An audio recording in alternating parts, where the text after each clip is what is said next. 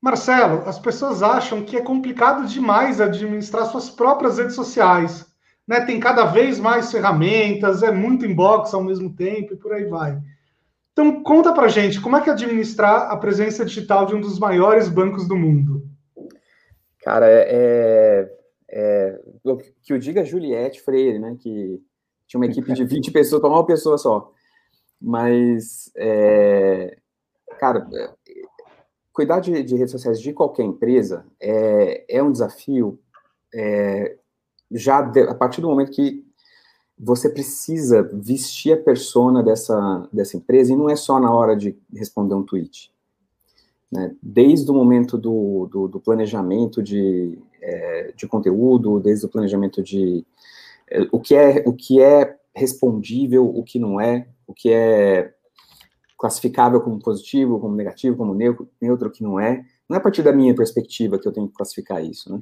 É a partir da persona da empresa. Então, é, guarda alguma similaridade com, com o trabalho de, de atuação, né, de, de, de, teatro, porque você precisa vestir esse personagem e, e pensar como a empresa, né. É, à medida que, que você consegue fazer isso, tem exercícios, a gente pode falar disso mais hoje, mas é, exercício para você treinar isso, é, fica mais fácil. Quando você, quando você tem um, um porquê bem resolvido, e, e, e, e, e, desde que você esteja guardado por guides e, regras bem definidas, é, é, é, até certo ponto seguro. E uma coisa que você tem que lembrar sempre é que nada é certo nessa vida, e em social, pior ainda, né? É, em, em, redes sociais, tudo que você sabe é que, é, é que vai acontecer alguma coisa que não está sob seu controle. Tudo, tudo é uma variável não controlável. Né? É, o que você precisa saber, precisa entender é das dinâmicas de rede. Então, não tem como trabalhar com rede social sem estudar dinâmica de rede. É, não adianta conhecer profundamente de publicidade, não, não adianta é, conhecer profundamente da, a técnica das plataformas, até porque todo dia eles mudam, né, todo mundo que pilota aí cockpit de Business Manager do Facebook ou, ou do Google, sabe que todo dia muda um botão de lugar. Você fica maluco procurando onde é que você baixa o Analytics num, vídeo. Não adianta saber isso só, né? Tem que saber também. Mas se você não souber, se você não entender das dinâmicas sociais, minimamente, assim, que se espera num, num, é, numa conversação, e numa conversação em coletiva, né, em, em rede, é, você vai sofrer um pouco mais. Você vai sofrer um pouco mais. Talvez você dê sorte, mas certamente você vai sofrer um pouco mais. E, tá, e, e dentro disso, é, como é que as pessoas é, é, contam e criam as suas, suas próprias identidades, suas próprias histórias, é, porque aí você começa a entender que você é, lida com, com clusters, com públicos que é, vão, vão agir a partir de uma determinada jornada, né, um determinado desejo.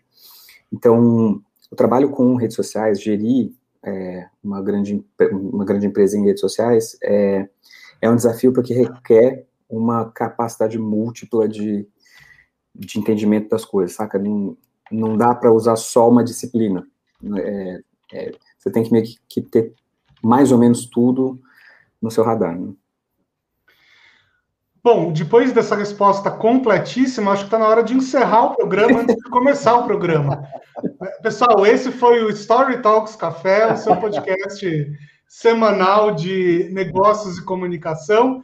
Podcast apresentado por mim, Bruno Scartozoni, meu sócio Paulo Ferreira, que hoje nem falou nada, né? E o nosso convidado foi. Nosso convidado de hoje é graduado e licenciado em Letras pela USP. Se especializou em comunicação pela FAAP, em marketing pela SPM, em negócios pela ISE Business School e em roteiro pela Academia Internacional de Cinema. É professor e ama lecionar. É autor de roteiros e livros de ficção, poesia e letras de música. Seus interesses são tão diversos quanto ter blog e podcast sobre cultura pop literatura, cinema, séries. E já foi, inclusive, colaborador do Jovem Nerd. Há quase 20 anos lidera grandes equipes e, desde 2010, Ele é o head de redes sociais e digital na comunicação do Bradesco. Com vocês, Marcelo Salgado. Marcelo, só me resta uma pergunta. Como é que você consegue fazer tudo isso? Eu, perguntei, eu, perguntei, eu, achei que você ia perguntar como é que eu fui parar aí, né? Porque. É... a formação é bem eclética para é, é, a função, exato. E acho que ela é parte da resposta da, da, da pergunta que você fez, porque é, isso que eu, que eu comecei falando, né? Sobre a gente precisar ter é, quase que uma, uma, uma, formação multifocal, né? O, a literatura corporativa hoje em dia fala de empatia multifocal. Eu, eu tenho um pouquinho de questões em relação a essa, esse termo mas fatalmente a gente, a gente precisa ter a capacidade de olhar para múltiplos universos. E a minha formação humanista, né, na FEFELESH, na Universidade de São Paulo, é, me abriu as APIs do cérebro, saca? É, então, é mais fácil para quem passa por essa formação captar né, funcionar como antena do, do mundo, porque você, você, já abriu vários mundos, quando você foi ler Don Quixote, quando você foi ler literatura francesa do século XVIII, saca?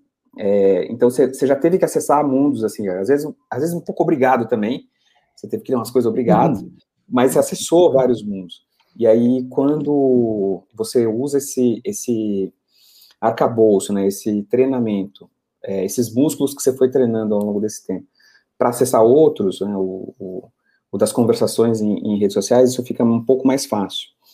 É, a minha história, é, ela, vocês citaram o Jovem Nerd, né, ela, eu, eu, por fazer letras, gostava muito de escrever, e escrevia por mim mesmo, né, na época do começo dos blogs aqui no Brasil, e aí, é, num determinado momento, eu encontrei o Nerdcast, era 2005, 2006, é, e o pessoal do Jovem Nerd, e aí eu eu, eles tinham já umas colunas, eu escrevi uma coluna e mandei para o Dave, o Azagal, né? E mandei por e-mail para eles, ó, se vocês quiserem publicar de vocês. E aí me respondeu 15 minutos depois e falou, estou publicando. Porque era assim, né? nessa época, quem trabalhasse de graça estava tudo bem. E, e aí, foi aí começou, eu escrevi muitas colunas para o Jovem Nerd, eu cheguei a participar de, de um Nerdcast, e tive meu podcast nessa época aí. Essa, esse molho né, de, de formação em, em letras, é, a cultura de internet, né, o, a participação, porque é isso, de, de dia, é, no trabalho à noite era, era na internet com a galera discutindo se saiu Lost na terça-feira, porque saiu o, o episódio na, na, no Canadá, a galera, galera dos, do, do, do, da legendagem legendava de, de madrugada, às quatro da manhã a gente assistia Lost e, entrava e gravava o podcast de, discutindo o final de Lost. Né? É, esse molho me permitiu ter, é, cruzar, né, que é a base da, da inovação, né, cruzar informações de lugares diferentes, e aí eu, eu, eu criei o um projeto de área, da, da área de redes sociais, que não, até aquele momento poucas empresas tinham, né, e isso é 2008, 2009, e aí a gente começou a montar, ele foi aprovado, a gente começou a montar a área, e, e é exatamente nesse período que eu fui me especializar também em comunicação, porque aí me faltava conhecimento específico, né? Que é importante também. Então, é nessa época aí que eu fui atrás de, do Eric Messa, por exemplo, na FAP, é, fui para a SPM também, e, e, comecei a me especializar mesmo nessa, nessa, nessa na, na, nas disciplinas de comunicação, né? Quer dizer, você praticamente inventou as mídias sociais do Bradesco, é isso? É, a gente começou, é, o primeiro, primeiro tweet. Aliás, ali em 2010, a gente interagia com o Bruno, eu ligava para o Bruno para avisar que a gente estava resolvendo o problema do. Pô, eu, eu, eu, ia perguntar se você lembrava do nosso primeiro contato. Como é que é fui isso? Eu. Fui eu. Hoje, hoje não seria mais, mas fui eu. Não, você, é então vou. Então, não, vou contar essa história demais. É, eu sou cliente Bradesco há, sei lá, né, desde que eu me conheço por gente, um pouco porque meus pais eram também, né? Acho que a gente acaba herdando o banco um pouco dos, dos pais e tal. No Bradesco tem muito dessa história, é muito, é muito muita história familiar. É, pois é, pois é. E eu lembro que ali por volta de 2010 eu tive algum, algum problema, assim, que, enfim, eu não lembro o que, que era, mas eu tive um problema lá e eu xinguei muito no Twitter, que é o que dava para fazer em 2010, né? vai Bradesco, não sei o que e tal. E aí alguém me respondeu, acho que a gente trocou umas DMs e tal. E aí eu lembro que você me ligou. E você falou: olha, aqui é o Marcelo Salgado, trabalho no Bradesco e tal. Qual é o seu problema exatamente? E aí eu contei e tal, e, e foi resolvido.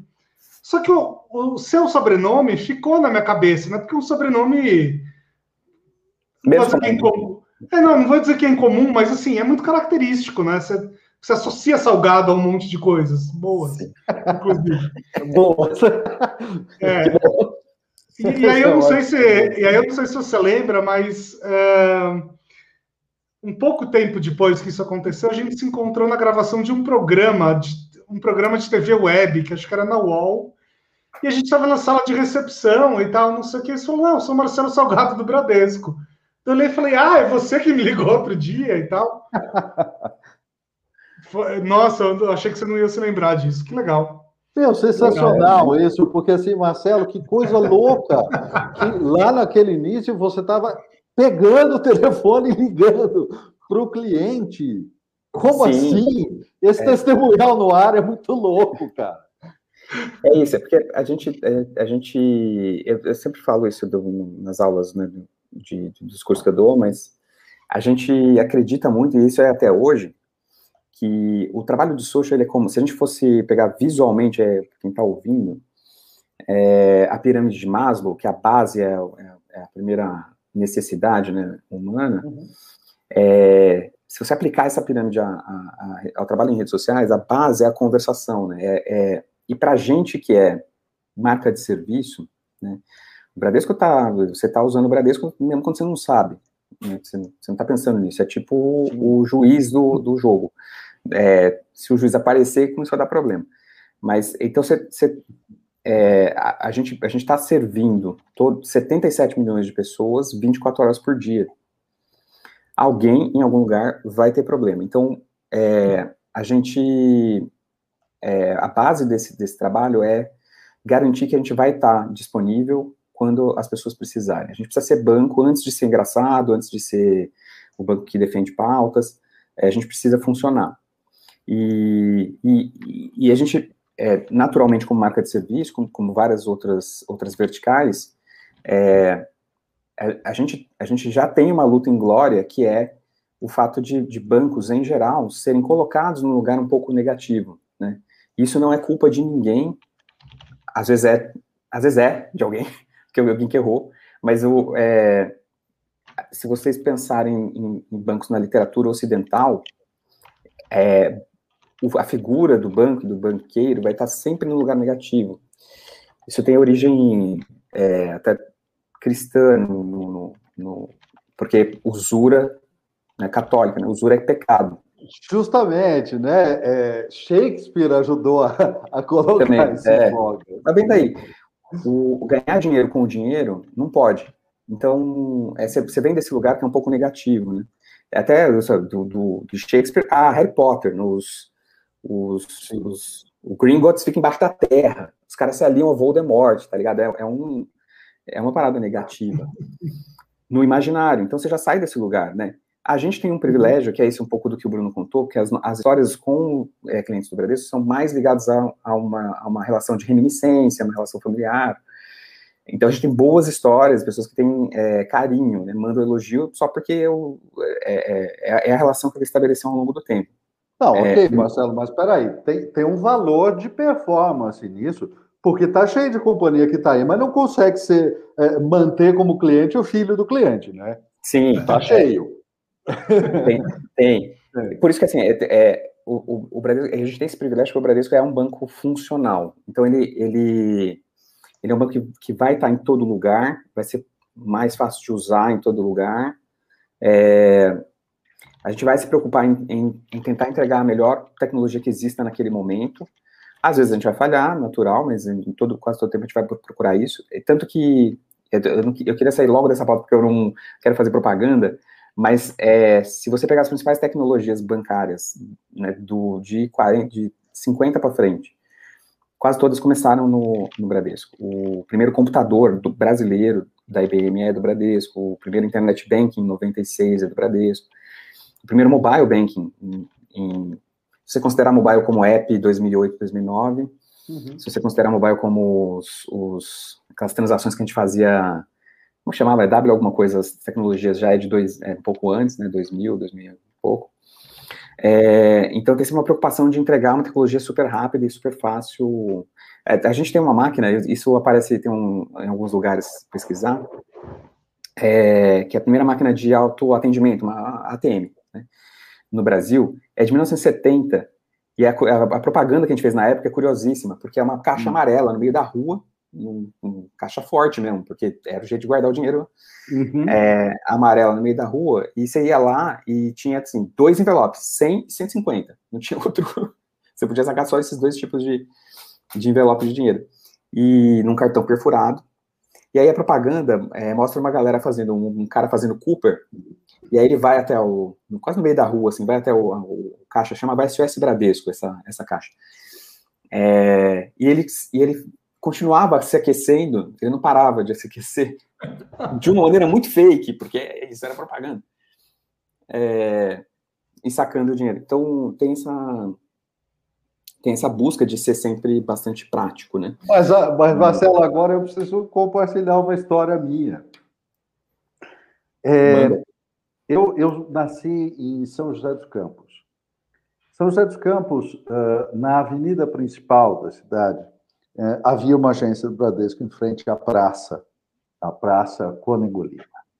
Na esquina da agência do Bradesco, tinha exatamente o SOS Bradesco. E eu me lembro de ir até a praça, não estava indo no banco, eu era criança, eu estava indo passear com a minha avó indo até a praça, de ver exatamente aquele negócio na esquina, virar para minha avó e falar assim: o que é isso? E ela disse: não, isso aí você usa para tirar dinheiro. Como é que é? E aí eu quis ir lá ver de qualquer modo, e fuçar, e mexer. Ela falou: não mexe aí, menino. exatamente isso. Mas a, a, o que me fascinou absolutamente é que eu virei para ela e falei, mas é, sai dinheiro disso aí? E eu era um, uma criança. Isso é, cara, década final da década de 70. E, e, eu falei, e a, a pergunta que eu fiz para ela é assim: como é que eles podem deixar um computador, que era na minha cabeça, né? Deixar um computador no meio da rua? Ela falou: Ah, eles são um banco, não tem problema. E eu não consegui entender nada disso, mas enfim. É, é muito marcante este, este ponto realmente que ninguém nunca tinha visto. Né? Isso antes dos anos 80, muito louco. É, e aí, logo depois, é, a gente começou a testar o sistema. Essas, essas, essas histórias são muito interessante. A gente começou a testar sistemas de transmissão no Brasil inteiro, né? E a gente começou a ter o cartão instantâneo, também é o primeiro cartão instantâneo no Brasil. E uhum. alguns dos ouvintes, poucos talvez, vão lembrar que é um, era um cartão preto com um raio amarelo. É, e estava escrito cartão instantâneo. Esse é o primeiro cartão é, de, de, transação instantâneo, né? Ele é década de 80, é comecinho da década de 80. Tá. É, e esse cartão, ele foi, ele foi, esse, esse, esse design, ele foi, ele foi feito pelo, pelo diretor de marketing na época, que é o Trabuco, que é o, que é o presidente do conselho atualmente, era, era o, hum. o diretor de marketing na época. Então, é, tem isso. Recentemente, a gente estava, essas, essas, esses dias de alguma coisa, a gente estava planejando fazer um, um post de dia do rock, né?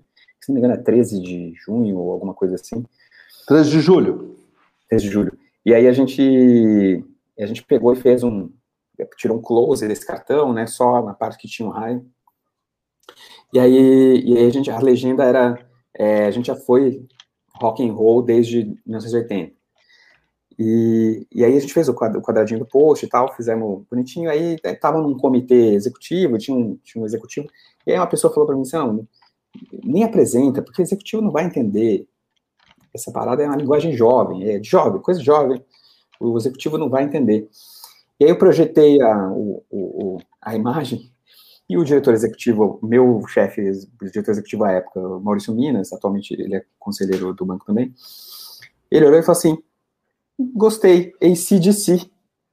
Eu falei, porra, o cara conhece ACDC, mano, acho que eu tô no lugar certo. Então, essas histórias curiosas aí. E é isso. E, e mas na, assim, no fechado né, da, do, da história é, é, a gente tem esse privilégio de ter, é, de, de, ser, a gente, a gente é um banco que foi, hoje ele é com, mais completo do ponto de vista de oferta, né, já há alguns anos, algumas décadas já, mas ele foi, em essência, um banco de varejo, um banco para atender as pessoas comuns da vida real. É, o banco nasceu assim, na verdade, em 43, essa história também é boa. É, a fundação do Bradesco em 1943. E o, até ali, os bancos atendiam, em geral, latifundiários, que é quem tinha é, posses para gerenciar. E, putz, pequenos agricultores não tinham, japoneses aqui do interior de São Paulo não tinham, não tinham onde ter banco. Algum, né, durante um tempo era até proibido, porque não, tinha, não podia ter nem documentação por causa da guerra. Né? Tá. E, e, quando o Amador Aguiar fundou o banco, ele fundou o banco direcionado para ir, porque esse era um oceano azul, não tinha, não tinha concorrência. É, e, e não tinha quem atendia. Então, o banco começou como um banco para atender pequeno agricultor no interior de São Paulo, Marília. E, e é, é da, dessa época, mais ou menos, é, da década, durante a década de 40, década de 50, que a gente fez a primeira alteração que hoje não seria, assim, a gente não consegue perceber. Mas até ali, é, bancos, o gerente do banco ficava numa sala fechada, no escritório mesmo. Então, uhum. se o grande latifundiário agendava horário com o seu gerente, entrava numa sala que ninguém nunca via o gerente, ele ficava escondido. E o Amador Guiar falou assim, não, meu, meu banco é portas abertas, então o gerente é a primeira mesa. Então, até hoje, a configuração das agências, obviamente, depende de, muito do, da arquitetura do lugar, né? Mas, em geral, é, você tem que entrar na agência e você tem que enxergar toda ela tudo que é, todos os funcionários, né? em geral também o gerente. Então, isso está no DNA. Então fica mais fácil trabalhar, e aí voltando para o nosso tema, fica mais fácil vestir essa, essa persona quando é, o, o, propósito está bem é, enraizado e estabelecido. Seria mais difícil defender uma pessoa que eu não concordo, que não, que, cuja origem não é a origem que eu também tenho, entendeu? Então, vem daí, talvez, estou voltando para a sua primeira pergunta, provavelmente, essa capacidade da gente fazer essa, esse gerenciamento né, de, de social de uma empresa como o Bradesco. Isso acabou de, de me dar um insight aqui, sobre que para vocês deve ser óbvio, mas sobre a importância da, da arquitetura da agência para a identidade da marca. Né? Por exemplo, eu entro em qualquer Bradesco, em qualquer lugar do Brasil, e eu sei mais ou menos onde estão as coisas.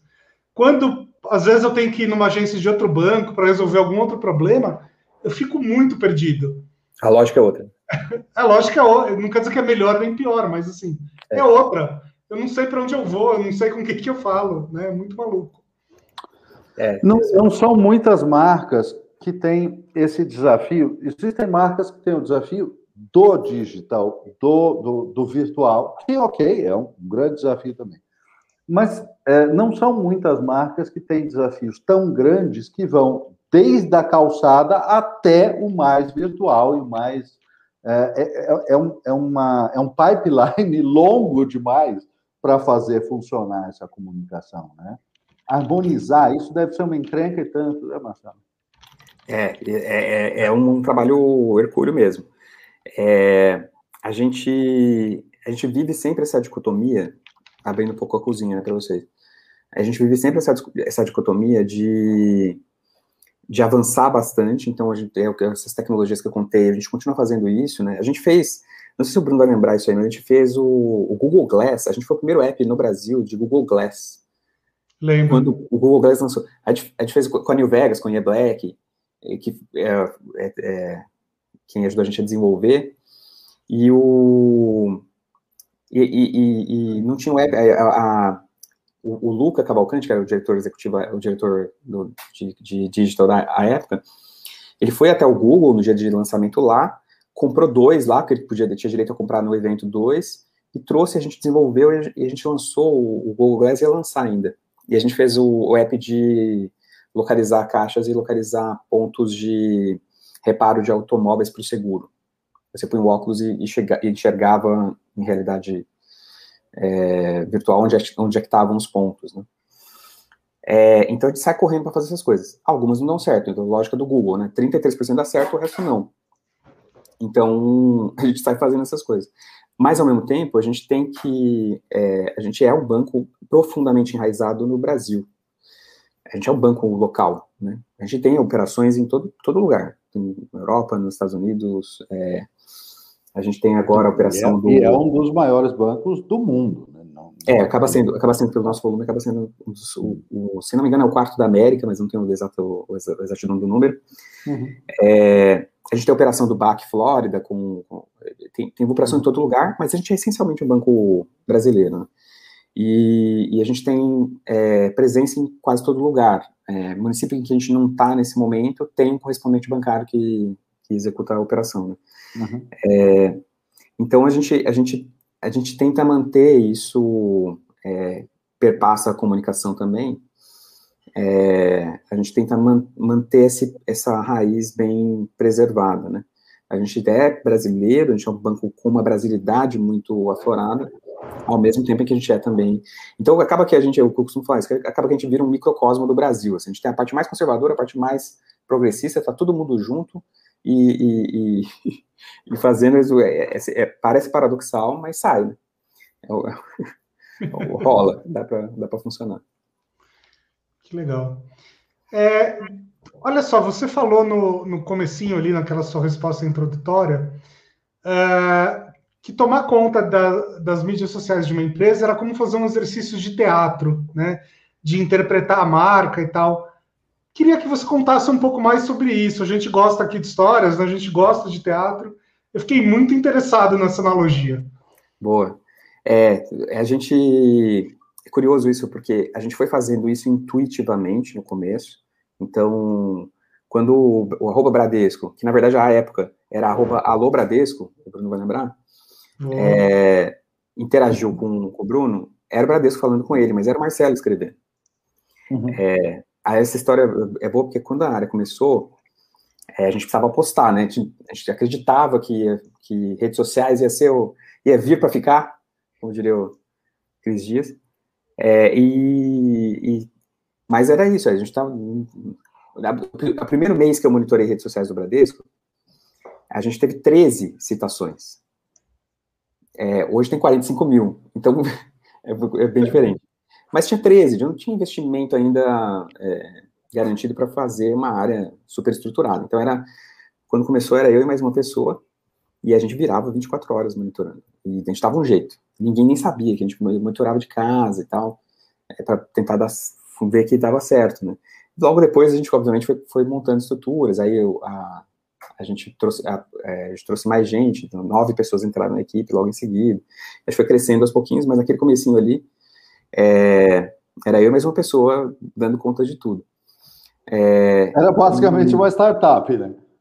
É, o pensamento de startup, total. Aliás, a gente estava numa área, quando começou, a área de projetos de inovação. É, era uma área que, que, que funcionava para isso mesmo, para testar co é, coisas que provavelmente funcionassem ou não. E aí a gente, a gente tentava fazer, provar que, que, ia, que ia rolar.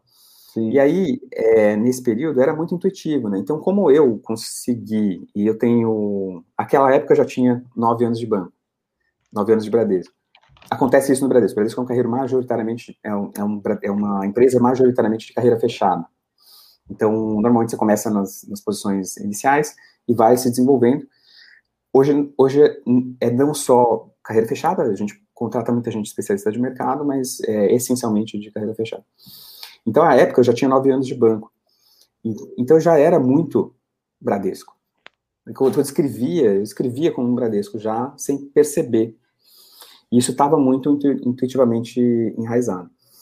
É, um pouco depois, ali 2010, 2011, a gente começou a perceber, e principalmente porque além de reativamente monitorar, interagir com as pessoas, a gente, começou a, a, pautar, então a gente começou a produzir conteúdo é, para pautar as conversas, é, aí a gente percebeu que não seria tão simples assim manter uma, uma, uma lógica de conversacional que, que funcionasse sempre, independente de quem criasse, né?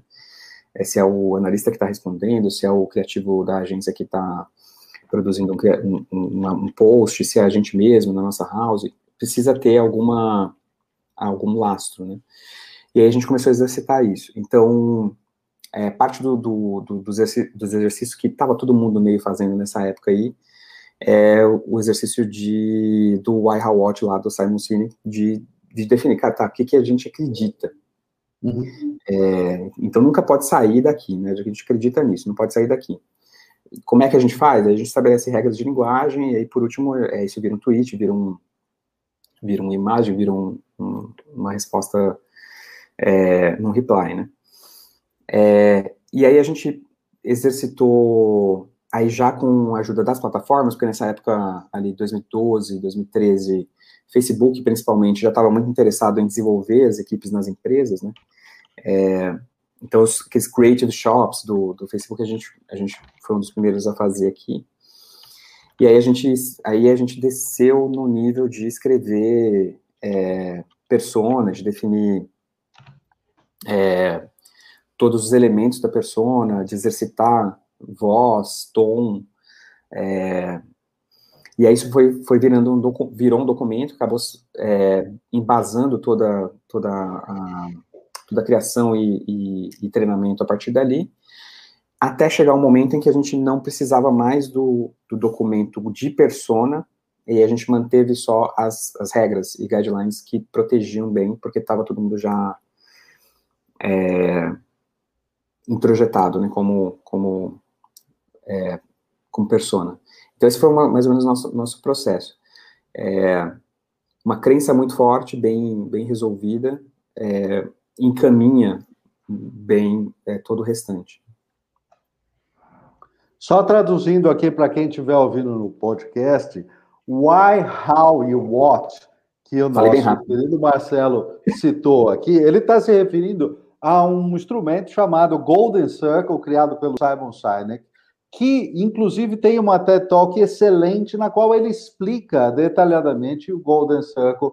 Então, vá lá no YouTube, procure Golden Circle ou Círculo Dourado Simon Sinek com K no final e você vai entender exatamente o instrumento que o Marcelo está se referindo, que é uma excelente ferramenta de trabalho, inclusive. Aliás, o, li o livro é Começa pelo Why, não é Começa pelo Porquê, é, é, muito bom. E o, o, Simon lançou. O Simon tem um podcast muito bom também, que é o. Acho que é a, a Bit of Optimism, um pouquinho de otimismo, que é, que é bem interessante. Ele, ele flerta ali com, com, com autoajuda, quase, assim, às vezes, mas ele, ele, eu, o que eu gosto nele é que ele organiza muito bem o pensamento. Então, é, é um treino de, de você ser didático e organizar pensamento que é muito interessante de, de ver. E ele tem um do, acho que se não me engano é o último livro dele, é, que é o Jogo Infinito, que para mim é, é, uma compilação, assim, não, é, não são pensamentos exatamente dele, ele vai dizendo de onde ele buscou cada pensamento, é, mas que organiza muito bem o pensamento estratégico de que, que a gente está, é, como é que a gente está jogando o jogo agora, agora né, das empresas, do, do mercado, da próprio ecossistema, né? É, é, um, é um livro que eu recomendo muito, assim, porque esclarece bem é, a mente sobre é, se, a gente, se a gente deve jogar para vencer ou para continuar no jogo. Aliás, tem um podcast de entrevistas do TED que ele é o último episódio. Ah, é, vou te ouvir, te ouvir. É, é bem, Não, bem legal. Simon, Simon Sinek é, é, um, é um, uma grande estrela exatamente pela clareza absurda com a qual ele consegue se comunicar. É, ele condensa conceitos, simplifica conceitos e é de uma clareza absurda. Então, Simon Sinek é, é sempre um prazer assisti-lo, é incrível. E assim, ele, eu concordo com você que ele puxa um pouco para autoajuda, mas ele faz isso com propriedade, né? Ele não, não picareta que inventa conceitos, é isso. nada e tal. Eu acho que aí tudo bem, né? Ele, ele simplifica, assim, eu acho que isso tem uma função importante, né? Total, é isso. E ele dá sempre a referência, ele dá sempre o de onde, é. onde vem também. Uma coisa, que é, uma coisa que é interessante também é que hoje em dia uh, você tem um ambiente de negócios um pouco mais uh, um, permeável para uma série de formas de apresentação de ideia, com mais elementos humanos, com mais falar de mindfulness, falar de burnout, uma série de coisas desse gênero. Mas eu me lembro que eh, Simon Sinek, há 10, há 15 anos atrás, ele estava brincando heroicamente de falar de certas coisas, porque não era aceitável, né? não era do mundo sério determinadas coisas que ele queria trazer. Então, ele era heróico naquele momento. Total, total. E, e, e eu acho que o, o, Golden Circle, ele, ele é, é um pensamento, é, é, é, uma arquitetura de pensamento tão boa que, é, cara, outro dia eu estava me pegando, é, alguém estava me perguntando, é, eu não lembro exatamente o tema, e não era nada de negócio, nada de. É, uhum. e era, tinha a ver, a ver, com a vida, assim. Não, e aí eu falei, meu, aplica o. aplica o. de repente você acha a resposta. E é isso, é uma arquitetura de pensamento. É, uhum. Organiza e aí você toma as decisões a partir dali. Né? É, é. É. Deixa eu te fazer uma outra pergunta. Remetendo àquela nossa história lá original, de como a gente se conheceu e tal, eu lembro que até um tempo atrás, né, a expressão xinga muito no Twitter era, era bastante usada. Era um meme. Era, é, meme. era um meme, é, exatamente. E eu acho que isso acontecia porque uh, as empresas não estavam muito acostumadas a lidar com saque digital, esse tipo de coisa. E quando, e, quando, e quando você ia lá e xingava com muita raiva, isso chamava atenção. E aí a empresa era obrigada né, a enfim, fazer, uh, fazer alguma coisa. É, como é que você enxerga o comportamento atual do, dos, dos consumidores? As pessoas ainda xingam muito no Twitter ou isso está ficando um pouco mais civilizado?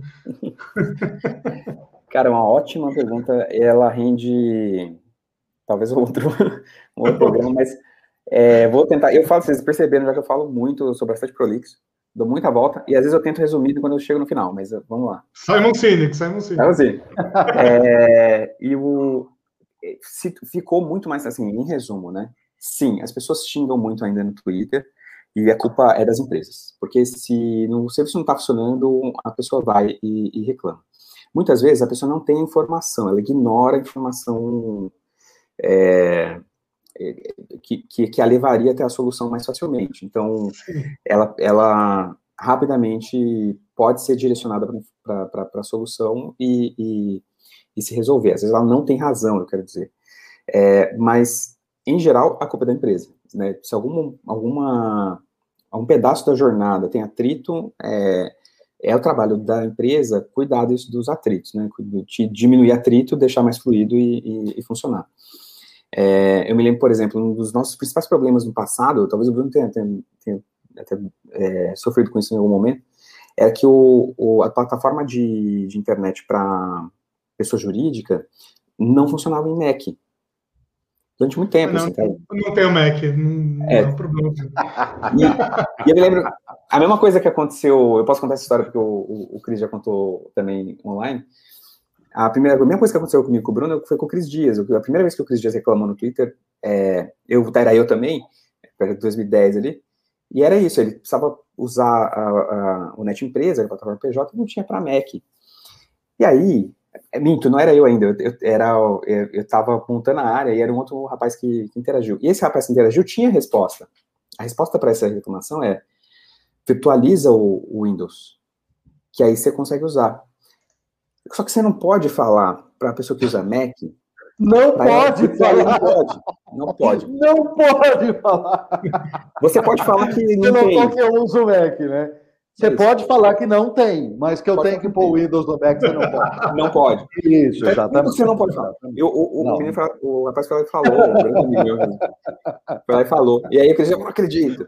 E aí eu, eu tava no, um pouco depois, assim, uns, uns meses depois, eu tava num, num evento do, do Eduardo Spor, eu tava falando de storytelling, inclusive, tava falando de, de Jornada do Herói, e o Cris estava lá, e aí eu encontrei o Cris, e aí a gente foi almoçar. E aí, e aí eu falei pra ele, você lembra que você reclamou? Tu lembra? Deus, era eu. Aí ele ficou com uma puta vergonha, porque... Então, é, é quase sempre é, é, problema, é um problema de jornada, problema de UX mesmo, e, e, e por sorte ou não, enfim, por, por, não, mas, não, mas, eu, eu assim... um, é, mas, eu queria fazer um comentário aqui com você que, que é, vai ser engraçado a história, porque você que trabalha na, na, na companhia, na empresa, está dizendo, normalmente a culpa é da empresa, é uma questão de. É, bacana, legal. Mas eu vou falar para você de uma outra coisa que, sinceramente, eu, eu acho que beira o inacreditável.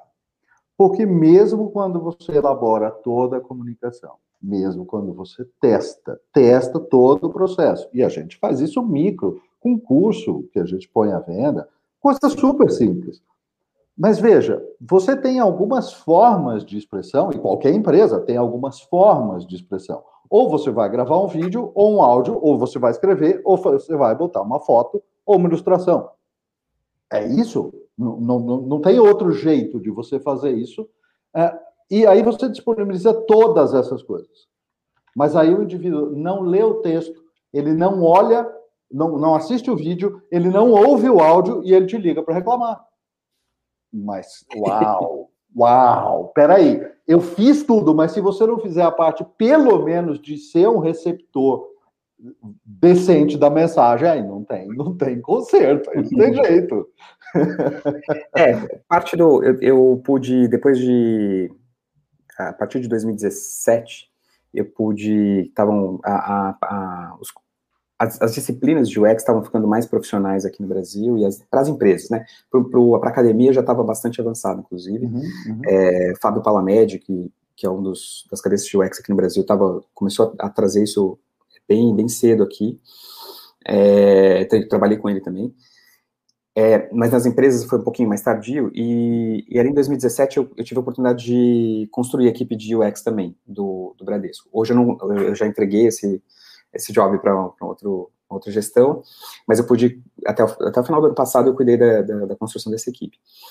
Muito porque, como, como quem trabalha em social, acaba virando o uhum. portador da voz do usuário. Então, você, você acaba virando a voz... Você está ouvindo, né? O input é constante, Exato. é.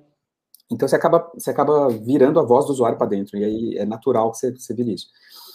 Então, eu acabei tendo esse caminho também, e e trabalhando as disciplinas de UX, né, e, e fui estudar isso também, é, a gente começa a entender um pouco, é, é muito difícil criar é, jornadas únicas para usuários tão distintos que o Brasil tem. E eu não estou falando nem de geografia, porque você tem gente super avançada, super, super high-tech no Crato, você tem gente super é, é, pouco, pouco, muito avessa à tecnologia na Vila Madalena. Então, Sem não estamos fazendo, porque às vezes tem o estereótipo de, ah, a pessoa do, do interior do país é menos. É, não tem nada a ver, é o comportamento. Ver, é, é, E, a gente, e a gente conseguiu provar isso por, por estudo mesmo, com um antropólogo e tudo mais.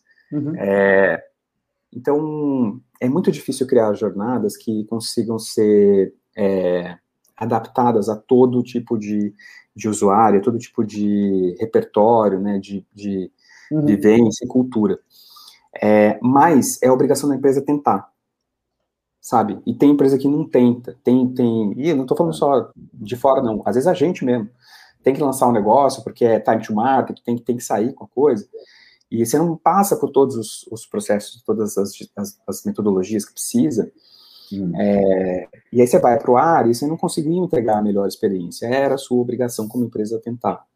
Você pode não conseguir, mas é a obrigação tá. tentar. Então. Cumprir as etapas, é, né? Exato. exato. Coisas, é. E tem, cara, tem metodologia para isso.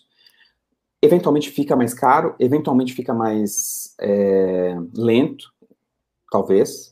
Né, num time sheet de projeto sem série lá, duas semanas de desk research, pesquisa de aprofundada, design thinking, teste com usuário, prototipação, teste com usuário, você vai aumentar duas semanas no, no timesheet, claro. obviamente. Mas é, é, importante tentar fazer isso, é importante tentar incluir isso no, no processo, é isso que as áreas de UX em todo lugar estão fazendo. Né? E está dando resultado. É, se você olha para as jornadas que a gente tem hoje é, e compara com jornadas que a gente tinha há cinco anos, não tem comparação, né? não dá.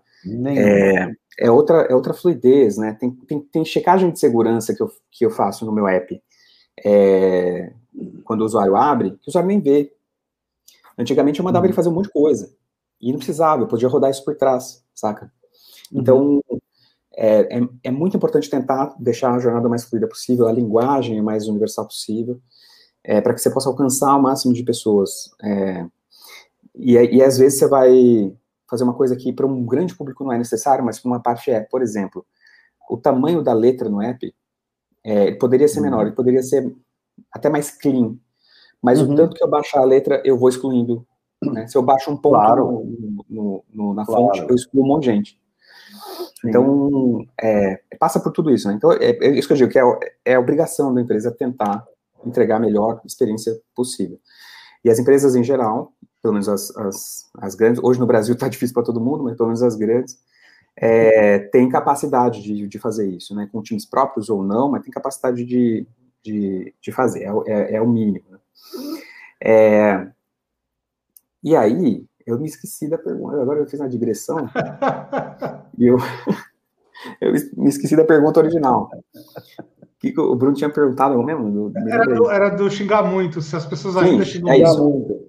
É, então, o, o, xingar muito ainda acontece, é, principalmente em empresas de serviço. É, talvez a gente só perca em, em volume de xingamento para as companhias de, de, telefone, internet e TV a cabo, que hoje são as mesmas, é, porque são serviços ainda mais 24 horas. Né? Eles, eles, não são só 24 horas, são 24 horas vezes todos os cômodos e pessoas que estão na casa.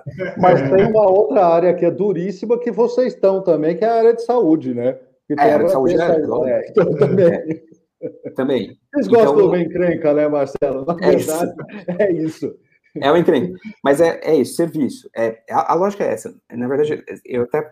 É, quando você pega o extrato das reclamações, uma boa parte das reclamações que a gente recebe, a gente classifica, a gente tagueia como é, reclamações de canais digitais. E aí as pessoas, às vezes as pessoas internamente falam assim, não, mas por que é a, a, a, área mais reclamada, às vezes a segunda ou a terceira, enfim, top 3 ali é canais digitais.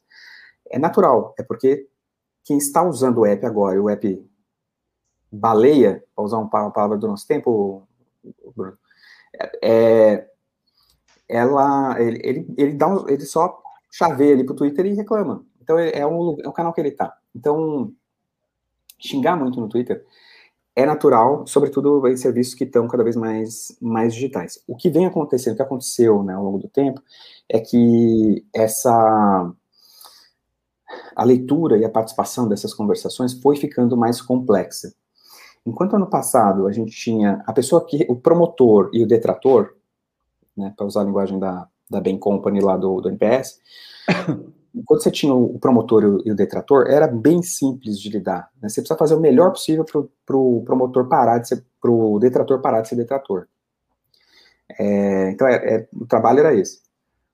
Nas, nas conversações de, cara, eu poderia dizer que de 2014 para frente, a gente já sente isso hoje com muito mais força. Não adianta só eu, eu resolver o problema eu tenho que resolver o problema, eu tenho que walk the talk, eu preciso fazer o que eu, o que eu, o que eu falo, é, transparentemente. É, eu preciso eu preciso apoiar as pautas que são necessárias e são caras à, à sociedade, porque senão não vai ter sociedade daqui a uns anos. Então, o ISD, né, o que muita gente está vem falando hoje em dia, né, a governança de meio ambiente, ambiental e, e de responsabilidade social. Não virou um termo e uma busca das empresas à toa. Né? É, as empresas e os mercados aqui e fora estão muito preocupados com índices de, de responsabilidade social e, e, respeito ao meio ambiente, porque senão não, não vai ter planeta. E se não tem planeta, não tem negócio. Então é, é uma visão bem pragmática, na verdade. Quando a gente, a gente fala de, de propósito, de causa, parece romântico mas no fundo é, os mercados entenderam que é uma questão só de existir negócio depois, senão, senão não vai ter. É, então isso, a gente tem que fazer isso também, a gente tem que cuidar para que é, é, a gente esteja é, dando push, né, empurrando, dando push demais, empurrando o, as pautas que são importantes para a evolução da sociedade. Você tem que fazer tudo isso, e não adianta é, só né, e pra, é, não adianta, dizer, adianta, mas para eventualmente não, alguma comunidade não está feliz com, com isso. Recentemente a gente fez a, a, a campanha da, de assédio contra a Bia, né? Da, da Bia contra o assédio, melhor. Basicamente, eu vou contar, tentar contar rapidamente a história. É, um ano e meio atrás, é, uma, uma UX writer, uma, uma mulher que escreve é, os textos de canais digitais, incluindo as respostas da Bia, viu uma campanha da, da Unesco que chamava, o nome da campanha era Hear My Voice. E era uma campanha da Unesco em vários lugares do mundo é, que tentava é, exemplificar com as assistentes virtuais como é que o assédio sexual é uma coisa é, desenfreada na sociedade, uhum. entre homens. É, de tal forma que as assistentes virtuais que têm persona feminina recebem assédio. É uma parada que as, as pessoas nem acreditam. A gente fez Sim. a campanha e as pessoas falam, eu não acredito. A Bia, no ano passado, teve 95 mil mensagens de assédio sexual. É, é um absurdo. É, eu vim de call center, eu falei do comecinho do, da história do, de uma história no banco, eu trabalhei no, no contact center nove anos.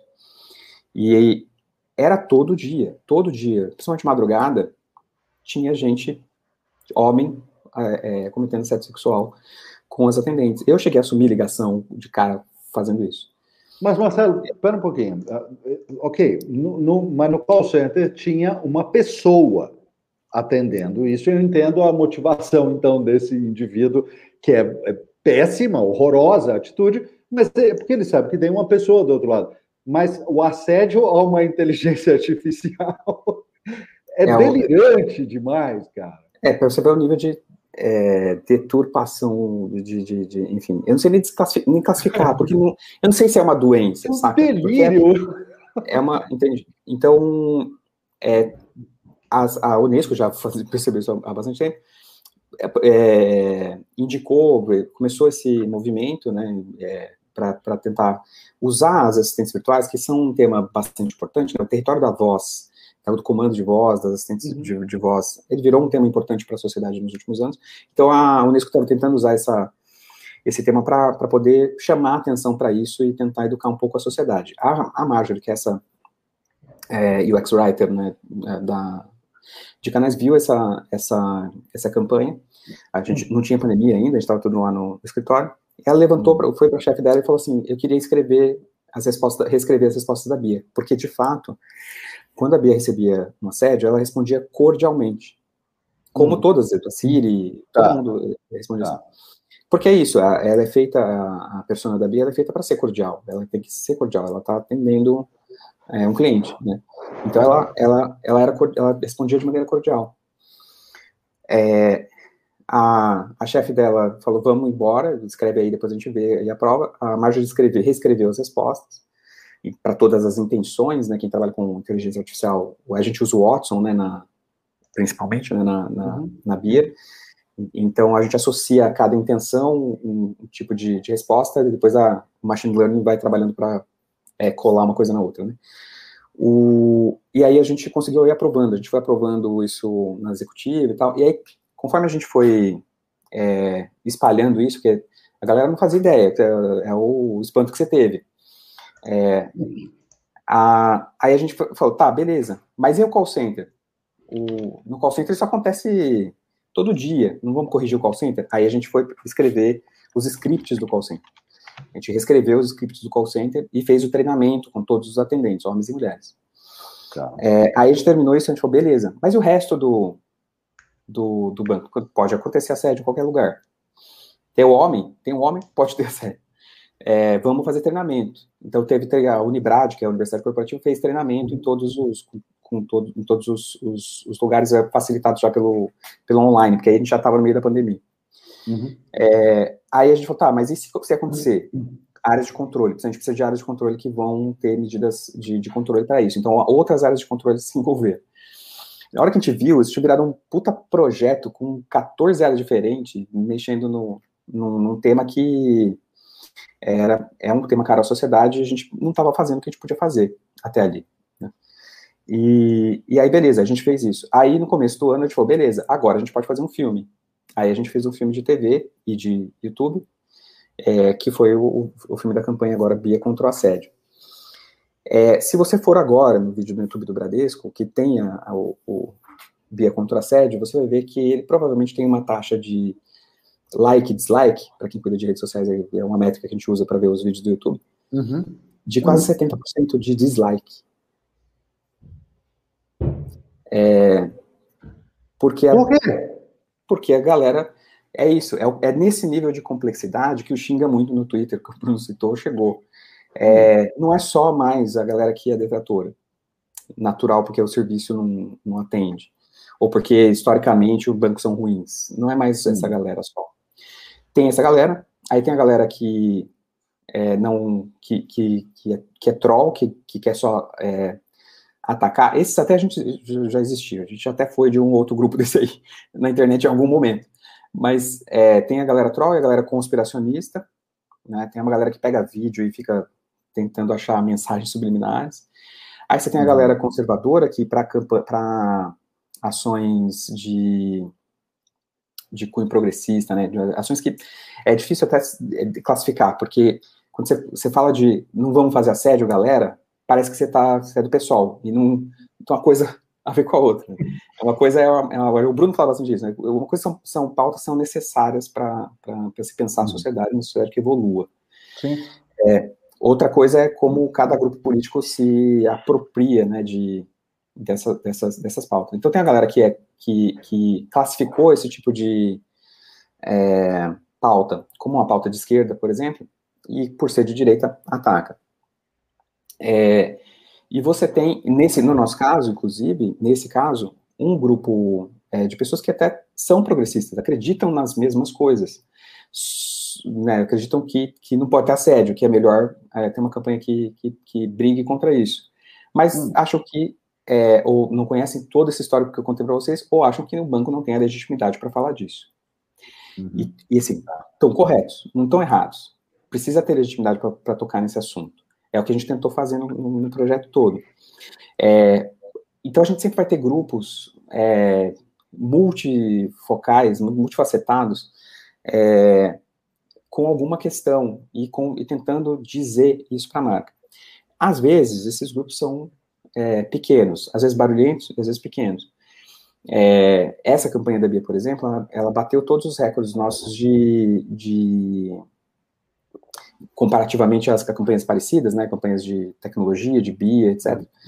Uhum. É, ela bateu todos os nossos recordes de lembrança de marca, de recall, é, de favorabilidade. Então, ela foi uma campanha muito boa. Na, no massificado, no, no, no, todo, quando você faz o uhum. tracking de, de, pesquisa mesmo, uhum. ela bateu todos os recordes.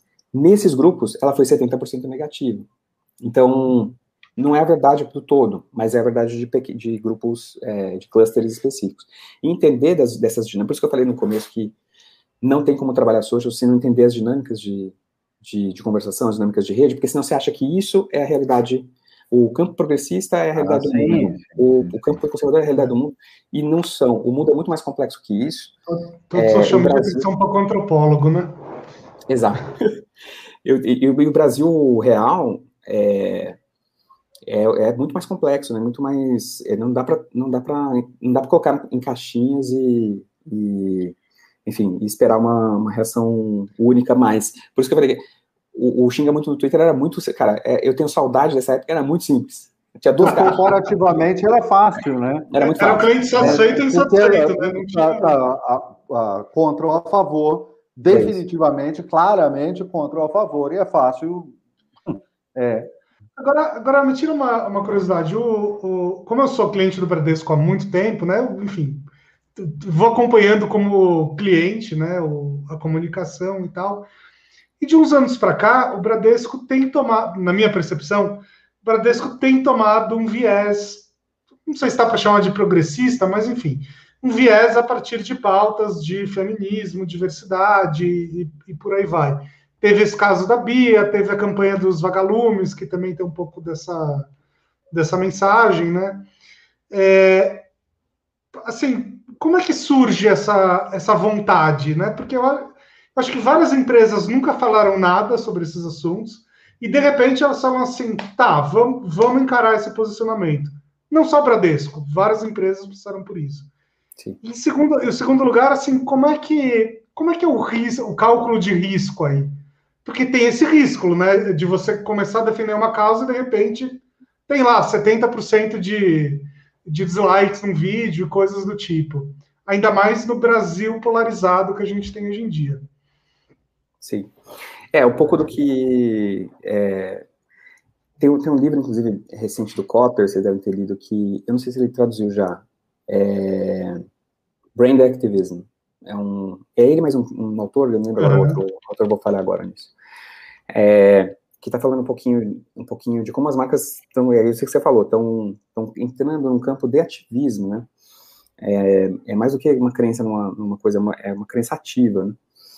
E muito vem, é, no nosso caso, a gente foi durante, a gente é um banco muito, é, como eu falei, é, enraizado no Brasil, né? Então a gente tem, a gente é um banco de todo mundo, né? Você pegar é, principalmente classe C, é, a, gente, a gente foi durante muito tempo um banco muito de varejo, hoje a gente tem uma oferta é, para todo mundo, mas a nossa maior base é, uma base de classe C, do, do, brasileiro real. Então a gente é o banco de todo mundo. É, mas e a gente foi esse banco que a gente foi essa empresa como todas as outras que ali até 2013, 2014 se mantinha muito é, alheio a, a, a, a, essas discussões, até porque essas discussões não estavam tão colocadas, né? As pessoas sofriam como sofrem uhum. hoje, mais, é, não sei se sofrem mais, sofriam mais, mas eles sofriam como sofrem hoje. É, os mesmos grupos tinham as mesmas opressões históricas, as mesmas dívidas históricas estavam presentes, é, problemas estruturais do Brasil, estava tudo lá, mas as discussões não estavam, por exemplo, não estavam aqui, não estavam em, em, em âmbitos como esse aqui. É, então, muitas empresas não, não tinham ainda nenhuma ação externa muito efetiva, né?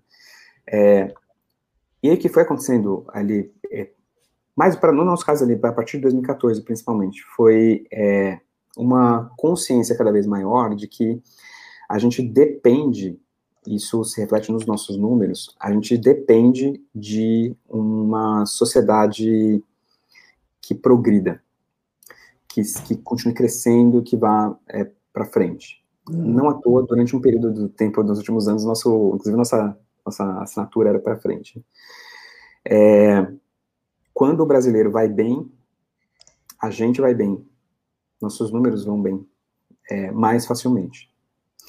É, então, é, isso isso está cada vez mais, tá, tá, tá, ficou, foi ficando cada vez mais claro para a gente. É, ao mesmo tempo, fora do, do né, nos mercados no, no, exterior e aqui também, é, também foi ficando claro para os mercados que é precisa que a sociedade, a, gente não vai aguentar, o jeito que a gente usa o mundo não vai aguentar é, se a gente continuar usando desse jeito. Então, é preciso fazer mudanças que é, é, tenham capacidade de mover em larga escala. Quem é que pode fazer isso, além dos governos, empresas, grandes corporações? Uhum. Então, o mercado, como os mercados começaram a exigir, através de índices, através de certificações, que as empresas se mexessem. Aquelas que não estavam se mexendo, teriam que se mexer para uhum. conseguir atender essas, a esses, a esses requisitos, né? Então, é um movimento meio global mesmo, é o que você falou. Várias empresas é, é, despertaram, umas porque já era uma sua crença, outros porque tinham que fazer isso, senão não, não dava para continuar. É, e aí, naturalmente, é, principalmente ações internas é, começaram a acontecer em, boa parte dessas empresas. É, a gente, a gente também, é, quando a gente começou a conseguir pautar essas questões internamente no, no banco, as primeiras coisas que a gente fez foi, foi, foram internas, ninguém viu.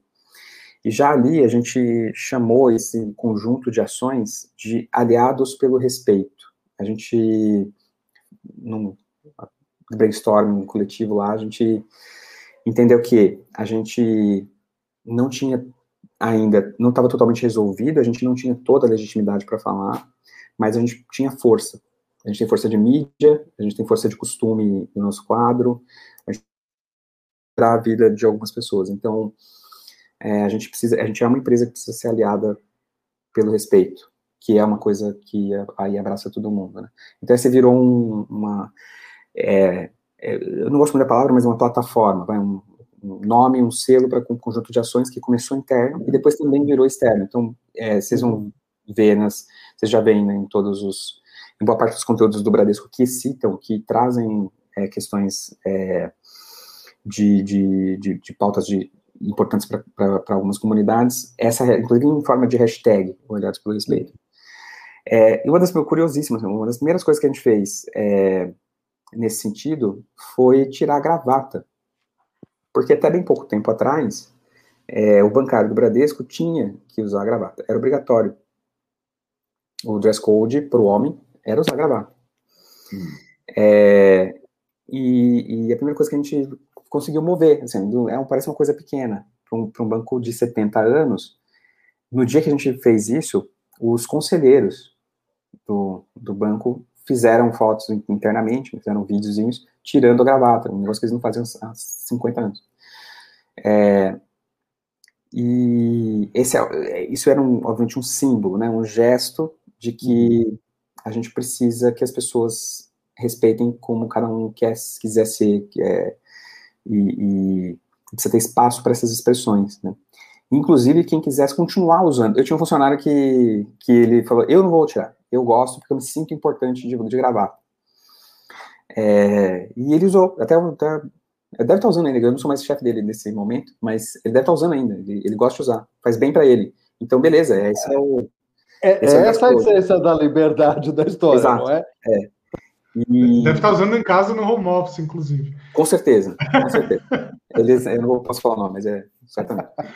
O, mas é isso, é, é, é, cara, e ele fica bem de gravata, cara. Ele fica, ele, a gente ia nos lugares e ele era meu chefe, porque parecia, eu, eu tava de camiseta, às vezes de, de blazer, mas não tava de gravata. É, então tem, é, é, isso, é, é importante para ele usar. E isso é, é, a essência do, do Aliados pelo Respeito, né? Então a gente começou treinamentos, começou ações mais afirmativas, né? Parcerias com, com é, empresas como o Zumbi dos Palmares, o Tank Eva né, e o Tank Olga. É, então a gente começou a se espalhar e, e trazer para dentro essas visões, inclusive na, no, no, no, despertar mesmo do nosso quadro. Então hoje, se você anda dentro da. Se 10 anos atrás você andasse na Cidade de Deus, que é a matriz do Bradesco lá em Osasco, eu falo lá em Osasco porque a maioria de vocês não é de Osasco, mas eu estou em Osasco, quase. Sim, a maioria dos, dos ouvintes provavelmente não. Nós conhecemos, nós tivemos a felicidade de já é ministrar nossos cursos na Unibrad. Sim, é verdade, é verdade.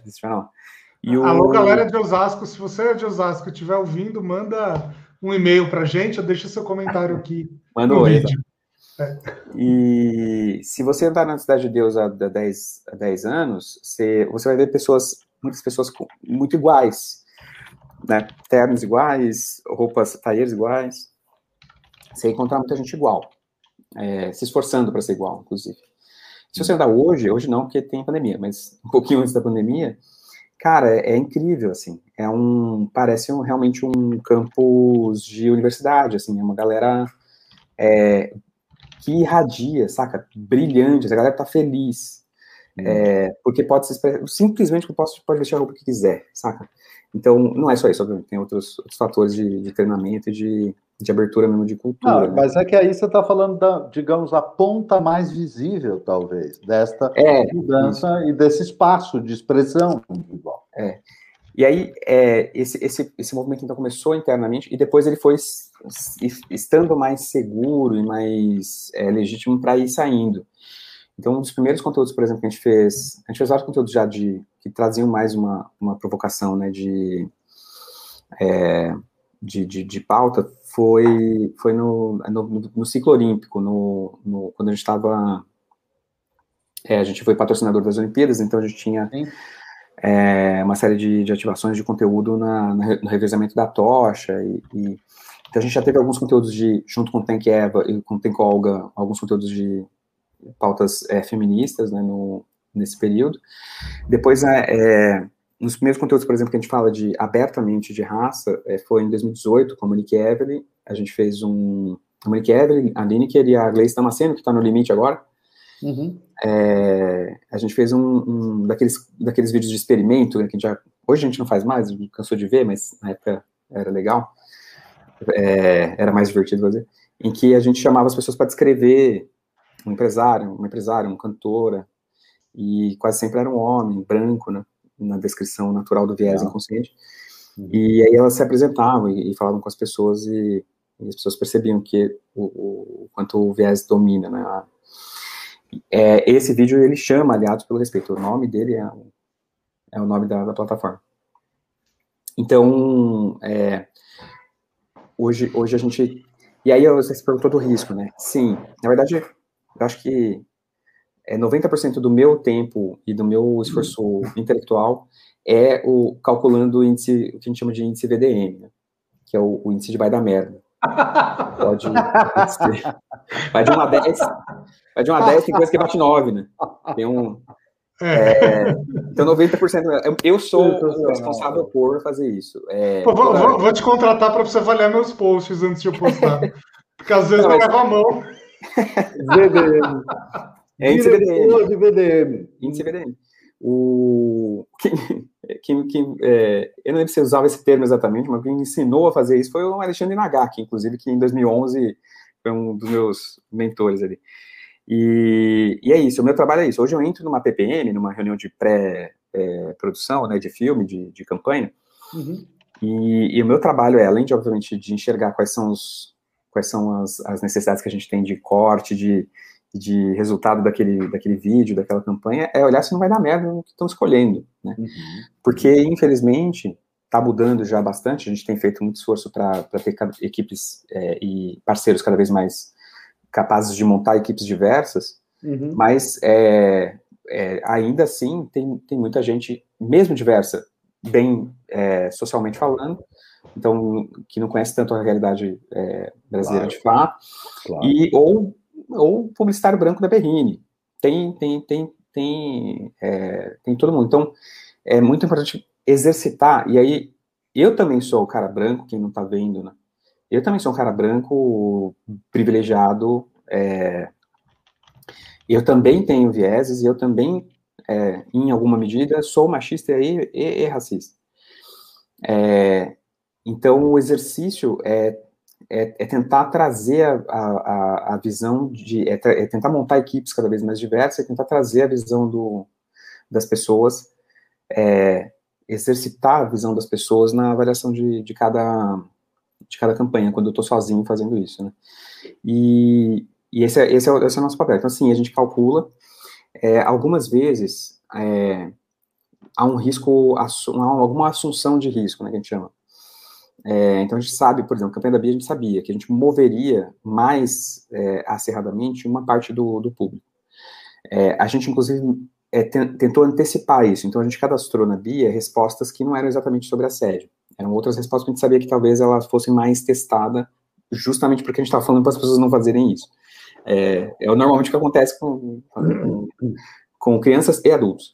É, e é, Dá, gente... uma instrução bem clara, bem, bem clara, eles vão fazer o contrário para ver o que vão acontece. Fazer para testar. Natural. As pessoas vão testar, a gente sabia. É, só que, cara, no, no, primeiro dia da campanha, é, uma galera ultrapassou assim, o limite do, do ponderável, começou a perguntar coisas que definitivamente nem a mente mais.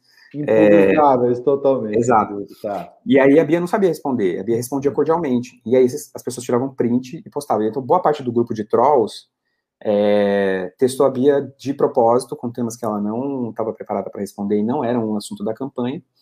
Para tirar e print. basicamente uma situação que nem iria acontecer se não fosse um propósito não. aí, né? Claro. É isso. E, e para tirar print e, e, postar no Twitter e lacrar no Twitter, né?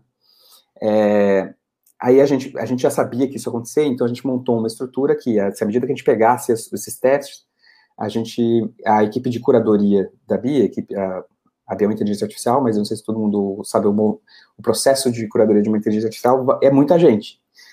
Tem muita gente envolvida. Às vezes as pessoas, ah, tá substituindo por robô não é verdade. É, equipes de curadoria de inteligência artificial são bem grandes, na verdade, nas empresas. É, e, e aí essa, essa equipe ia é, é fazendo reforço, a, a, cadastrando a, a, resposta e fazendo reforço para que o, o, o Watson é, vinculasse corretamente a intenção. Né? Então a gente passou esses dias, os primeiros dois dias, principalmente, é, quase 24 horas imputando novas, novas interações que a galera ia testando. Bom, Marcelo, mas então agora precisa desenhar uma nova intenção possível dentro da inteligência artificial. que é a intenção biscoito, aonde ela vai responder: não, cara, eu não vou te dar biscoito pela sua, porque é só isso que estão lá, né? É, não, é isso aí. E, e, e, é isso, né? você tem muitos campos de conhecimento que, que, que a Bia não, não é o papel dela responder agora, e aí é exatamente isso, ela responde, ela não responde exatamente assim, mas ela responde que não, não pode falar sobre isso agora, uhum, uhum. e não tem, não tem o repertório para falar sobre isso. É, eu fiz uma nova digressão que eu me perdi de novo, na, mas é, você estava falando das, das, empresas, porque as empresas estão ficando mais ativistas. É. é então, há um, é, é, esse movimento global de, de percepção de que a sustentabilidade da sociedade, não só do ponto de vista climático, mas o, o, o, a questão climática ela foi preponderante nessa evolução. É, às vezes a gente não liga as coisas, mas principalmente a questão climática puxou as questões sociais junto a reboque, junto com ela. Elas, as questões sociais talvez não evoluíssem tão rápido se a questão climática não tivesse tão crítica no, no, no mundo. É, então, as duas coisas é, se, é, se tornaram temáticas é, centrais em todas as discussões em Davos, é, em, em, uhum, todos os uhum. fóruns é, globais, é isso que está se falando. E, e, em Davos, tal presidente do Bradesco, tal presidente do Itaú, tal, tal, estão os governantes. Então, está todo mundo sendo impactado é, pela, por dados e por, e por, uma realidade que é assustadora. É, então, não cuidar né, não fazer nada significa arriscar muito o negócio, né? precisa fazer. E isso, para os mercados globais, é, se traduz em certificado mesmo, em índices, é, é, índices que precisam ser cumpridos, senão você não, não entra no mercado. E, eventualmente, é, legislações também, né? Legislação, Porque blocos comerciais vão criar legislações fazendo exigências, claro. Exatamente. Exatamente. Então, cara, tem, tem que tem que melhorar a equidade, tem, tem que melhorar o, a, a, proporção de mulheres em, em cargos de liderança. Tem que fazer isso, não, não tem escolha, tem que fazer. Se você não tiver uma, uma liderança diversa, você não vai conseguir resolver alguns problemas, porque simplesmente você não enxerga eles. Né? Uhum. Uma questão de UX básica, mas é, é, até isso chegar num board de, de empresa, é, precisa, precisa né, de alguma é, irradiação né, de, de vários lugares. É, então tem, tem tudo isso. E aí isso virou, então, é, temática mais é, é, palatável para esses grupos de. para quem decide, para quem tem a caneta de, de aprovar estratégias de, de, comunicação também. Né? As pessoas que, que acreditavam nisso por crença, né, por, por princípio, por, né? por princípio, por, por é, propósito, é, é. então se colaram, né? Isso tem uma movimentos é, que um, um de cima e outro, outro de baixo se, se colaram. E isso está acontecendo em muitos lugares. Você pega Magazine Luiza, você pega até mesmo, é, não posso citar, talvez, eu acho, o nome das empresas, mas até mesmo empresas que às vezes você olha e. Então a gente pode citar, tá? É, não, talvez eu não possa mesmo. Ah, bom, aí. É, mas até às vezes você pega, por exemplo, empresa, a gente tem muito isso na internet, né? A gente pega uma empresa e tem uma pessoa da empresa que se. É, que aparece muito, e às vezes o índice VDM não é bem calculado, essa pessoa se envolve nas paradas estranhas. Hum. É, e aí você, você acha que a, a, empresa é aquele cara, né? E, e, na verdade a gente sabe disso. A empresas são organismos muito complexos. É, uhum. elas são uma mistura de todo mundo. Mesmo essas empresas estão fazendo exatamente as mesmas coisas. Estão é, procurando é, é, pautar na sociedade, trazer discussões para a sociedade que são importantes para que elas não entrem em colapso, né? É, no Brasil, aí é uma, uma, percepção pessoal, tá? Não tem nada a ver com não, é uma coisa, uma crença da empresa. Mas no Brasil, principalmente, eu acho que a gente deixou ir longe demais o colapso. É, eu acho que a gente é, é, a gente sonegou, é sonegou a palavra, a gente, a gente deixou a coisa, a gente não riscou o chão quando tinha que riscar entende? Uhum. E, e hoje o que a gente vive... atrasado isso, nesse jogo. É, Opa. eu acho que... E, eu acho que é, a gente precisa fazer tudo o que a gente puder para tentar é, restabelecer alguma, alguma, algum equilíbrio, sabe? O, o que a gente vive hoje, quem está na internet sabe disso, quem está no Twitter sabe disso, embora não seja um representativo do, do todo, Uhum. Mas hoje a gente vive uma guerra civil, Não tem gente na rua matando os próprios é, compatriotas, mas é, é como se for, no digital é como se fosse, a gente não tá, a gente não tá, os cidadãos, né, e cidadãs, a gente não tá nem se preocupando mais em quem a gente, com, com quem a gente alveja, saca? Hum. É, reputação, é, é, a própria relação mesmo, a gente, a gente chegou num limite, é, chegou num lugar que a gente ultrapassou o limite, na verdade, que é muito, muito perigoso do ponto de vista de sociedade, né? É, então, acho que essa percepção como um todo, aí, de novo, a parte, a questão ambiental puxou muito das discussões, né? mas ambiental, social e social é, é, conjugados uhum. É, são, é, são, são, são questões fundamentais de se pensar se a gente quer ter um mundo daqui seis anos, sabe? É, é, um, é um espaço também é, que corresponde, né, uma responsabilidade, aliás, que corresponde ao espaço e à relevância que as grandes empresas, grandes corporações foram tomando no mundo. Porque, veja, quando elas não eram grandes ou relevantes o suficiente, elas não tinham que se preocupar com grandes questões globais. Mas quando elas se tornam grandes e relevantes o suficiente, bom, mas aí elas têm que participar do jogo uh, desta relevância o famoso Homem-Aranha, né? Com grandes poderes, grandes responsabilidades. Não Sim. tem outro jeito. Eu já diria o tio bem. É isso aí, cara. O, é. e, e, e, tem, assim, para algumas coisas tem, tem lei, é o que você falou, tem legislação. Então a gente não pode, por exemplo, chegar num lugar que a gente tem 5 mil funcionários e demitir 5 mil funcionários, se a gente quiser. A gente pode, pode estar falindo, mas a gente não pode fazer isso. Porque o impacto social de uma empresa desse tamanho é tão grande que então. eu posso criar um colapso em cadeia. Então, é, é, é nossa responsabilidade é, cuidar do, da, da de, de, do, do, impacto que a gente causa na sociedade. Não à toa esse virou o termo, né, que antigamente era filantropia, porque é, era alguém do, do, dono que queria dar o dinheiro para salvar o planeta. Uhum. Hoje em dia as pessoas chamam de impacto social, né, o quão, o quão, o quão não negativo eu fico no quanto, no quanto extrativista eu sou, né. A gente é, na sociedade que a gente tem é, é, é, acumular capital, que é o que uma empresa faz gerando lucro, extrai da sociedade. Então, como é que, como é que você uhum. devolve isso, como é que você impacta positivamente o meio todo, né? E isso vem através da comunicação, vem também através da comunicação, não, não é só, né? Mas é também uhum. através da comunicação.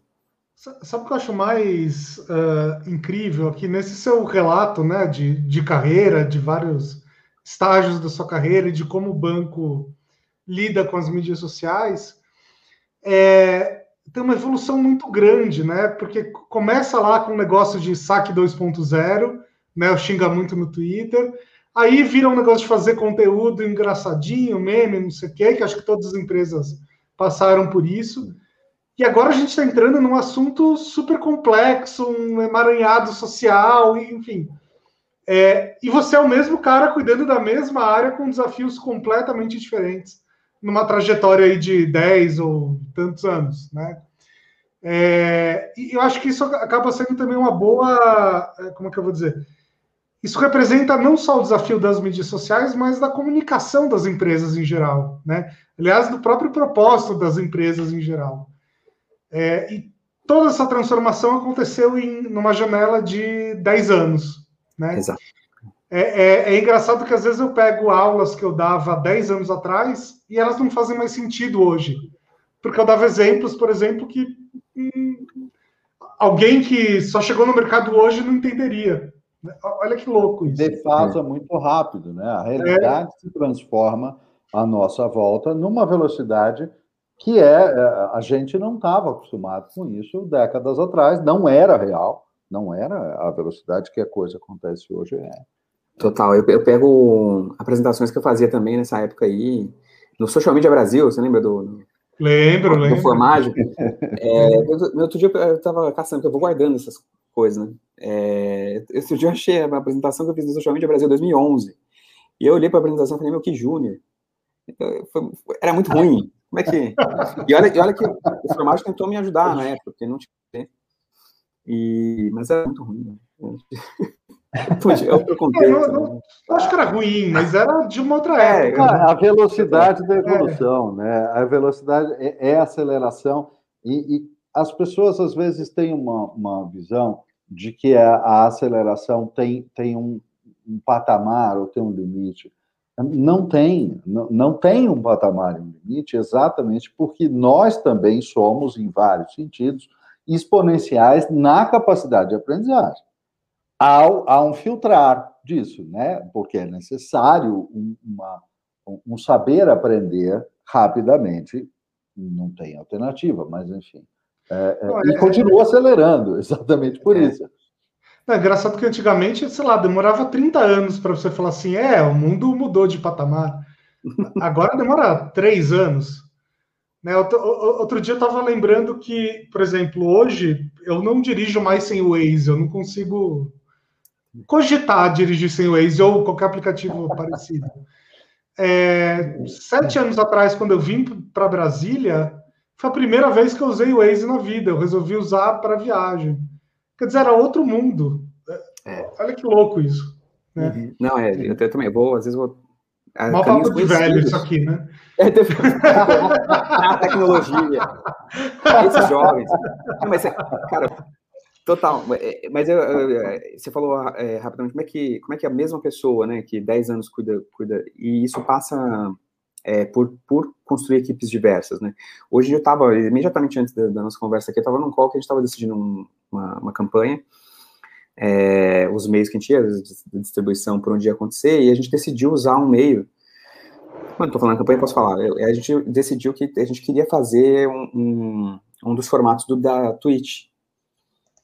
É, eu sou um profissional de redes sociais. Me pergunta se eu uso o Twitch. Eu não uso o Twitch. É a outra geração que, que, que usa. Mas na minha equipe tem pessoas que usam Twitch. Então, é muito importante ter essa, essa diversidade. É, é mais comportamental do que etária, né? Uhum. Mas, porque não, também não há tanta diferença, assim, dessa pessoa para mim de, de, idade. Mas é, é muito importante ter pessoas com vivências diversas, né? Porque aí você garante que, em parte, pelo menos, você está tentando olhar para todas os, as perspectivas, né? Porque se tem só a minha perspectiva, sei lá, não sei calcular os graus aqui, mas 270 graus eu não estou vendo, né? Eu só olho para um, um caminho. É não, e eu acho que tem uma coisa importante que você definiu ali também, é, que é a situação do buscar. Porque essa é uma questão muito importante é, da gente lembrar sempre, que assim, a, as empresas são uh, criadas por humanos, gerenciados por humanos. Embora esteja iniciante a inteligência artificial, ela também ainda é gerenciada por humanos. E o erro é uma característica humana. Ele vai acontecer aonde o ser humano estiver. Então, essa ideia de perfeição, a perfeição é um ideal, é algo que você persegue, que você busca, mas ela definitivamente não é humana. Então, esperar a perfeição de uma companhia também é maluquice, porque a companhia foi criada por humanos. Então, não pode. Né?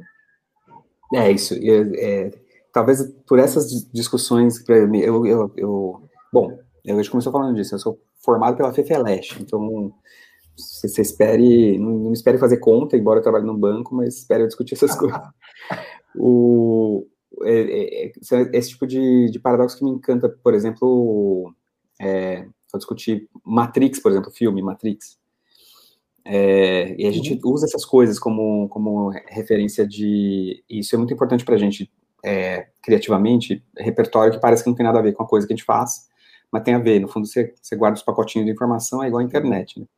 Depois você usa esses pacotes de outro jeito, você configura de outro jeito. Cria nexo, né? Exatamente. É. Cria nexo entre e, eles. E é bem a parada do. do é, que é o, o, quando o Neil chega para o arquiteto e aí o arquiteto fala, não, você é só o, eu nem lembro o número, mas é só o 27 erro do sistema. E é porque ele é o, o, o humano, né? E eu, a gente realmente acredita nisso. A gente, a, gente, a gente investe muito em tecnologia, a gente trouxe o Watson para o Brasil, na né? primeira vez que o Watson foi treinado em português foi para o Bradesco. É, Mas, e aí eu falei, eu falei daí dos times, né? É, quando a gente começou a usar a, a BIA, quando a gente criou a BIA, é, primeiro, no primeiro ano, 2016, a gente treinou a BIA para atender o gerente. Imagina o seguinte, a gente tem entre 4 e 5 mil agências espalhadas, pontos de atendimento espalhados pelo, pelo Brasil todo. Uhum. É, todo mundo tem a mesma intranet, mas é intranet. Intranet de empresa, vocês sabem como é é aquele negócio duro, né, ao longo dos anos, acumulando documentos e tal. Uhum. É, não é a coisa mais simples de consultar. E o gerente de agência, sobretudo uma agência é, que tem todos os serviços, como são as nossas agências, ele, ele não tem como saber todos os formulários necessários para fazer um crédito imobiliário, porque para fazer um crédito imobiliário pode ser de casa nova, pode ser de casa de três anos, de segundo dono, cada um tem um jeito diferente de, de, de começar o, o, o financiamento. É, e eu estou dando um exemplo de um produto, mas imagina todos os outros fundos de investimento. Não tem como uma pessoa, um ser humano, guardar todas as informações. Então, é, o gerente da agência ele depende de outras pessoas. Ele depende de uma intranet bem catalogada, é fácil de buscar, mas ele depende quando ele não encontra essa informação lá, ele depende do colega mais do colega mais experiente. Se o colega mais experiente não está do lado, ele depende de alguém que dê essa informação para ele, porque tem um cliente na frente dele esperando a resposta. Então, a gente tinha, eh, tem ainda uma central de atendimento para os gerentes, né, os 40 mil, 50 mil gerentes, é, espalhados pelo Brasil inteiro. Essa central foi a primeira que a gente é, implantou inteligência artificial com a BIA. Então, a gente treinou a BIA para poder responder rapidamente a perguntas desses gerentes. E a equipe que fazia esse atendimento virou a equipe curadora. Então, a gente treinou as pessoas, não todas, algumas foram para outros lugares, tinham outros skills, mas quem tinha skill é, virou o curador de tecnologia, de inteligência artificial. É, então, é, mesmo quando é a tecnologia, né, eu uso até sabe, uma frase do. É, ai meu Deus, deu, deu branco do, do Gimli. É, vou lembrar daqui a pouco.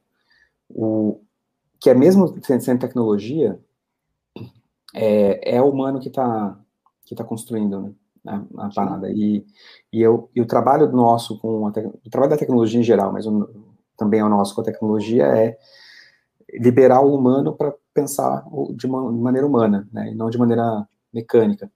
É, então, o trabalho mecânico tem que ser feito por, é, por, por tecnologia para a gente poder qualificar. No nosso caso, a gente tem essa crença, qualificar é, emprego, crescer carreira, né? A gente é um banco de carreira fechado, então a gente tem que é, puxar a carreira das pessoas, as, ou as próprias pessoas vão puxando elas mesmas, é, para a evolução delas, para o trabalho ficar mais estratégico e mais intelectual, né, e menos, menos robótico. Muito bem. Pessoal, já estamos com uma hora e meia de conversa aqui.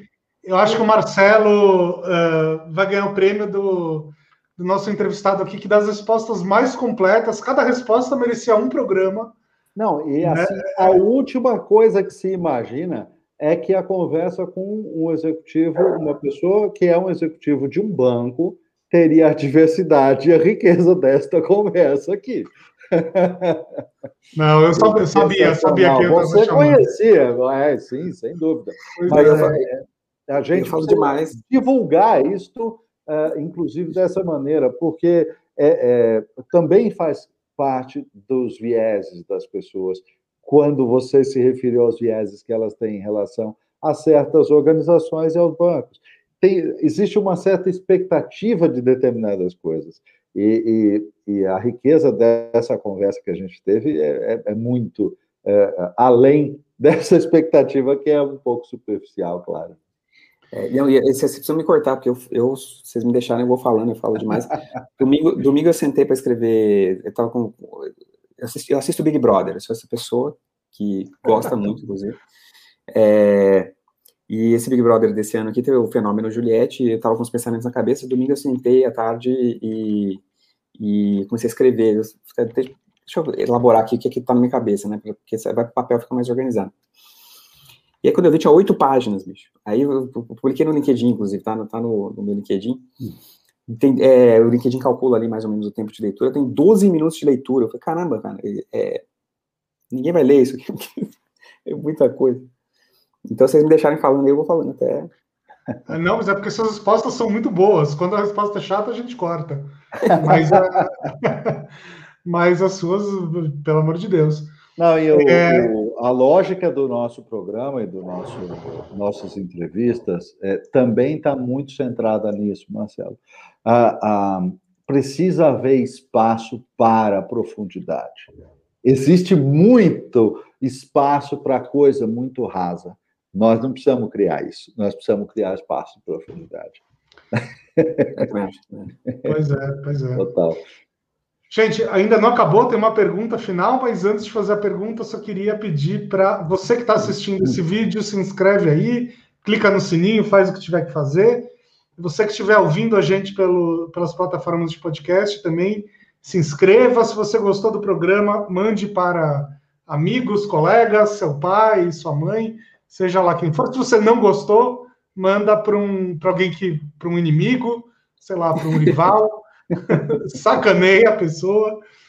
E, Marcelo, pergunta final. Nessa carreira gigantesca que você tem aí, com várias, eh, várias ondas, digamos assim, na sua opinião, qual foi o, o seu maior acerto e o seu maior erro em mídias sociais? Que difícil, hein?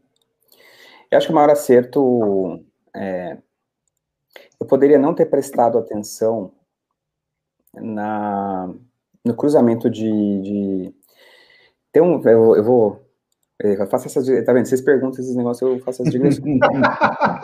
tem um tem um autor, é, um sociólogo que chama Mark Granovetter, vocês devem ter já estudado ele. É, que ele é o famoso, ele, ele é famoso por aquele, eu acho que, é um, acho que é o nome do livro também, mas o pensamento é bem simples, que é o laços fortes, laços fracos, o é, Strong Ties, é, Weak Ties, acho que é uma coisa assim.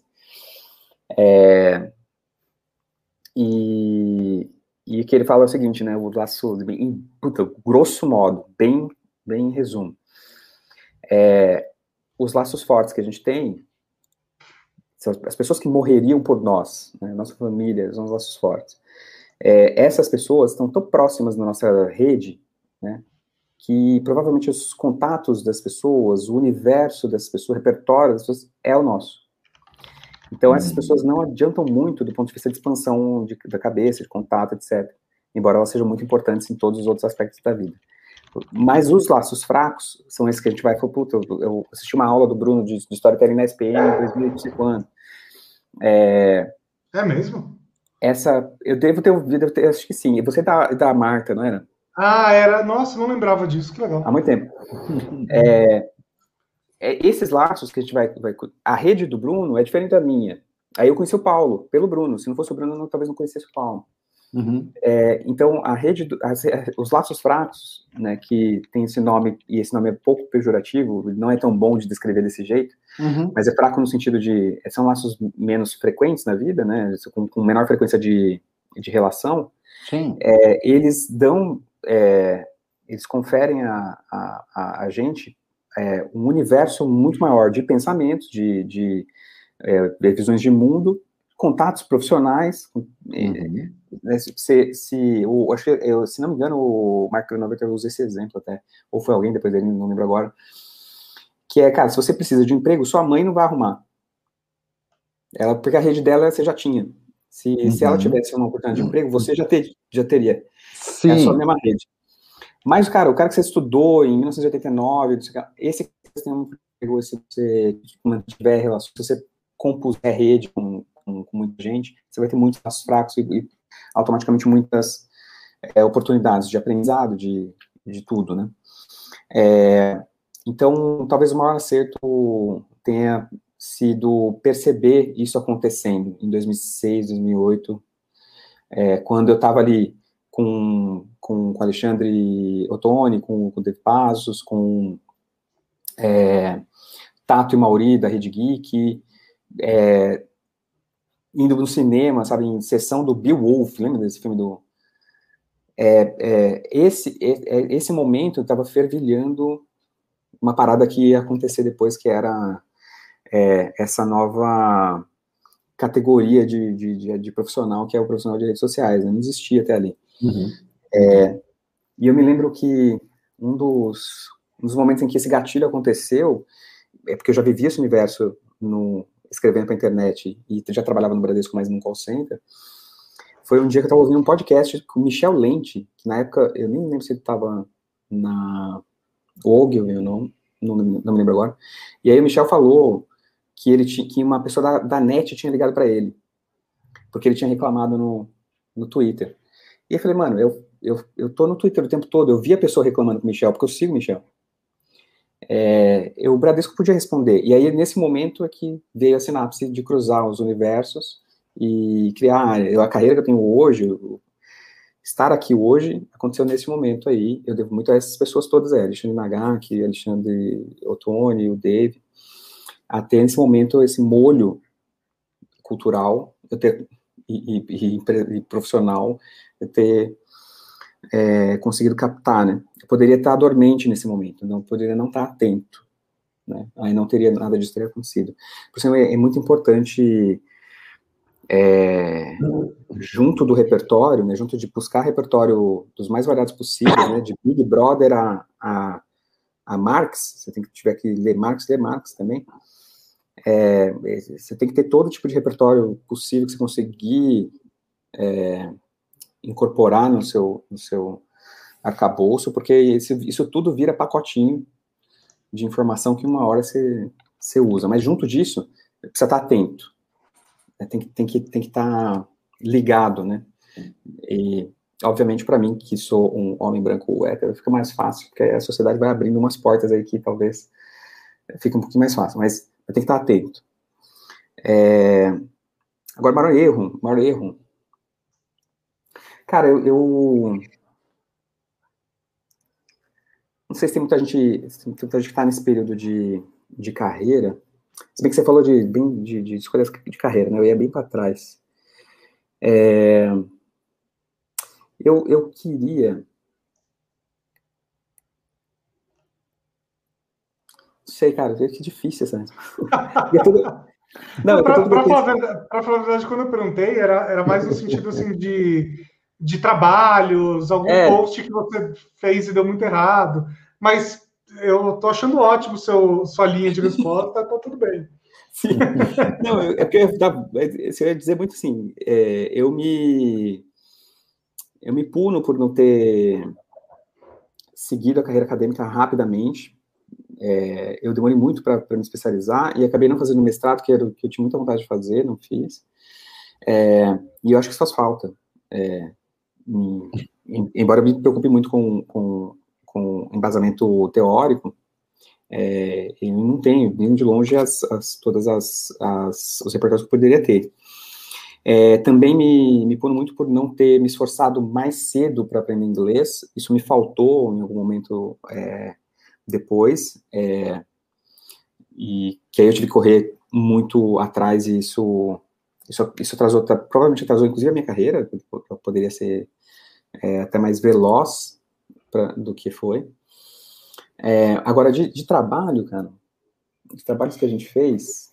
Você, enquanto é. ele pensa, você que está aí ouvindo esse podcast, é, agora que você escutou essa resposta dele, você faz o seguinte: você volta lá no início e ouve de novo a mini biografia dele.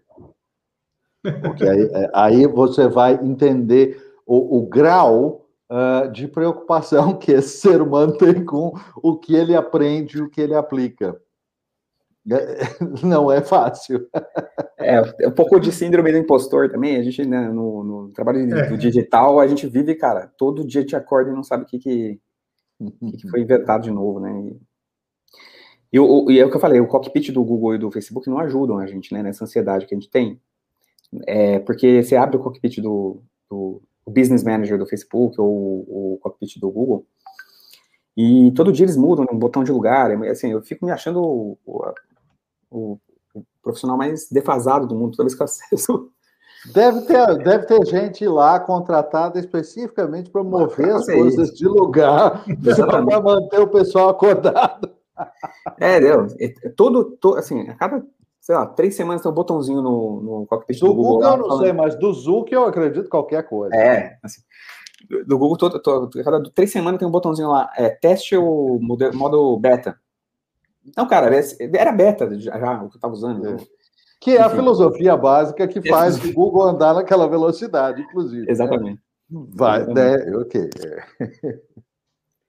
É, putz, eu estou pensando ainda, cara. Não, não que eu, eu acho que eu tenho acertado, não, mas acho que não tem nada que eu consiga é, é, sintetizar, sabe? Num, numa, eu, eu, sempre tive muita sorte, assim, de, de encontrar mentores muito bons e mentoras muito boas é, na minha carreira e, e ela foi muito fluida, assim.